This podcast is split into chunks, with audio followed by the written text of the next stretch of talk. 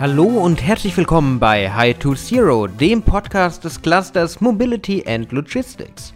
Wasserstoffbetriebene Brennstoffzellenfahrzeuge und Elektromobilität sind unverzichtbar für die Energiewende und eröffnen völlig neue Märkte. Doch um das volle Potenzial aus den flexiblen Energieträgern und Konzepten zu schöpfen, braucht es Innovationskraft, Forschergeist und eine gewisse Neugierde. Die Ostbayerische Technische Hochschule Regensburg ist eine der forschungsstärksten Hochschulen für angewandte Wissenschaften in Bayern. Sie orientiert sich in ihren Forschungsaktivitäten an ihren fünf Leitthemen, wobei eines sich vollständig mit Energie und Mobilität auseinandersetzt. Mein Name ist Alexander Pinker und heute haben wir einen Gesprächspartner, der ganz nah am Puls der Zeit forscht.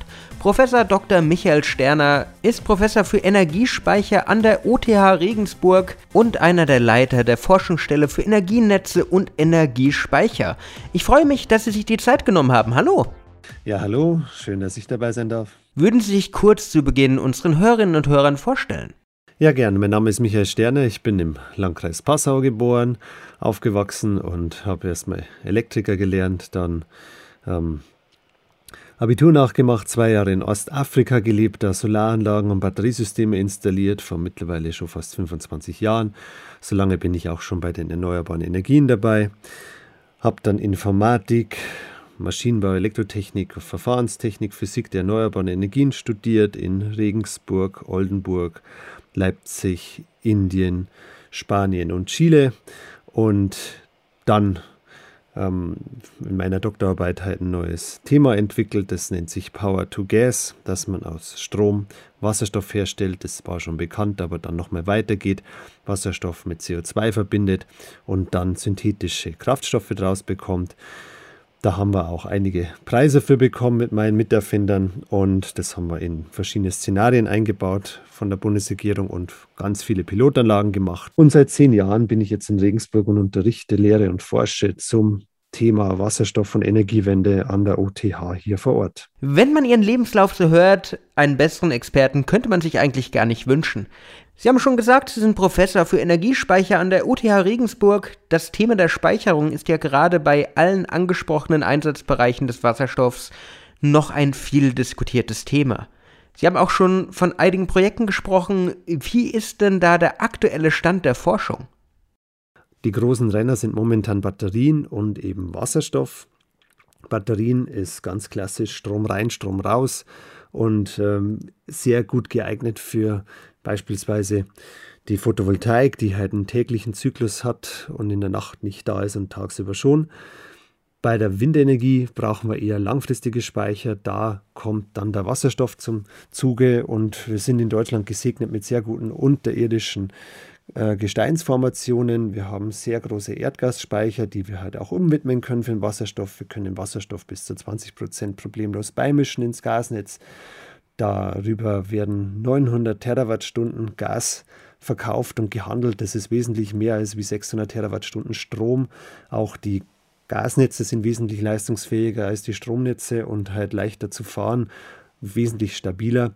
Und vor allem haben wir da halt auch unterirdische Speicher mit einer Kapazität von 230 Terawattstunden. Das ist eine riesige Zahl, das kann man sich so ungefähr vorstellen, dass man die Stromversorgung Deutschlands allein mit diesen Gasspeichern über drei Monate aufrechterhalten könnte.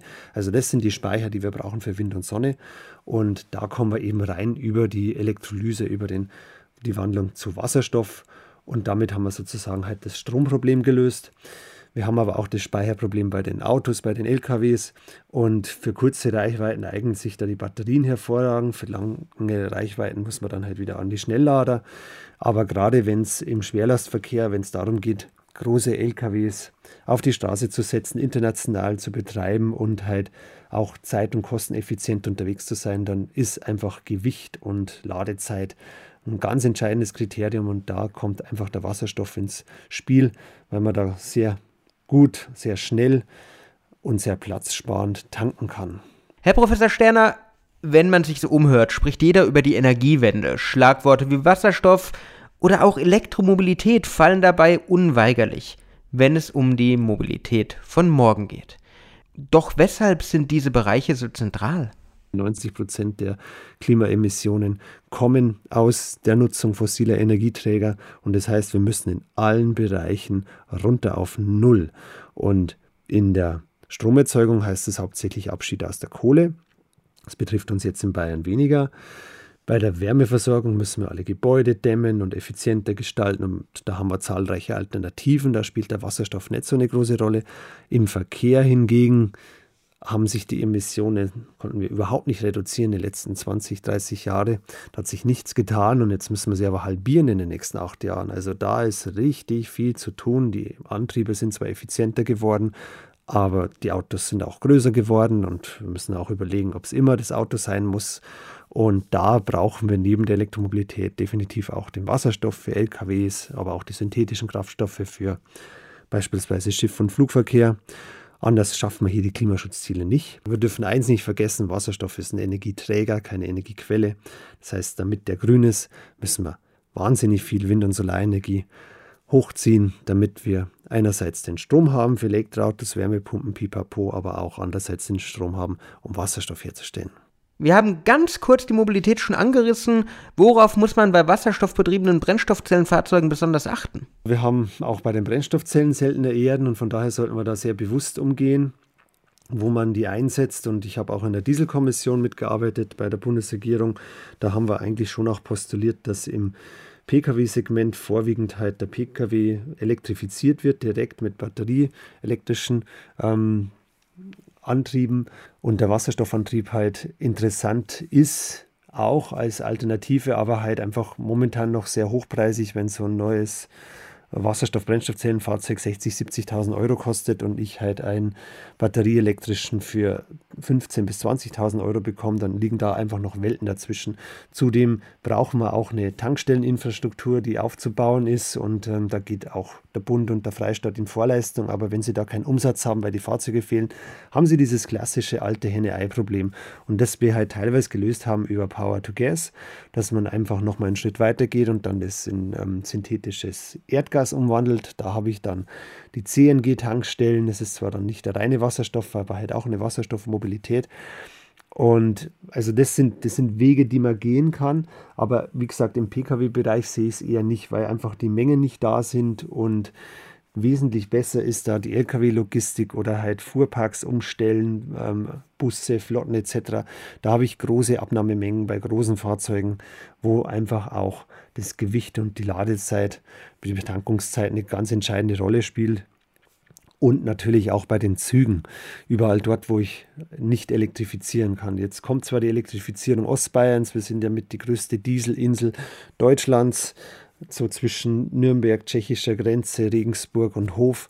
Und hier soll elektrifiziert werden. Aber wir haben auch Beispiele gerechnet im Allgäu, wo keine Elektrifizierung hinkommt. Ähm, von ähm, Buchloe nach Oberstdorf über Kempten. Und hier ist es total interessant, dass das wirtschaftlich ist, weil einfach eine, so eine Diesellok ist immer eine Sondermaschinenbau und die kostet 3 Millionen Euro. Eine Wasserstoff-Brennstoffzellenlok gleiche Lok, bloß anderer Antrieb, kostet halt 4 Millionen Euro. Also da ist der Sprung nicht so groß wie im Pkw- oder Lkw-Bereich. Und von daher, und da habe ich auch ganz zehn Jahre vorhinaus geplante fixe Strecken. Ich weiß, wie viel Wasserstoff benötigt wird. Ich brauche große Mengen an einem Punkt.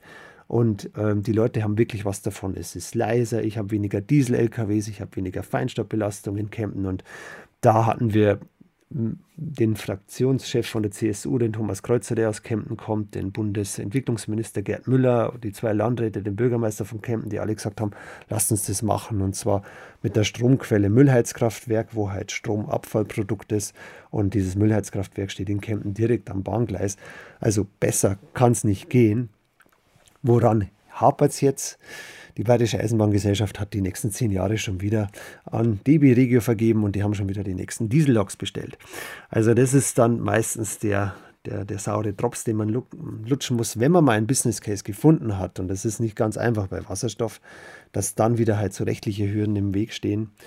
Und ich hoffe, dass es dennoch klappt, weil es ist eine ganz tolle Mobilität, wenn man leise und emissionsfrei ohne Dieselspaten mit dem Zug fahren kann. Sie sprachen von der Infrastruktur, von der Elektrifizierung Ostbayerns und von den Bemühungen der Bundesregierung. Aber für all das braucht es auch starke Partner aus der Unternehmenspraxis, oder?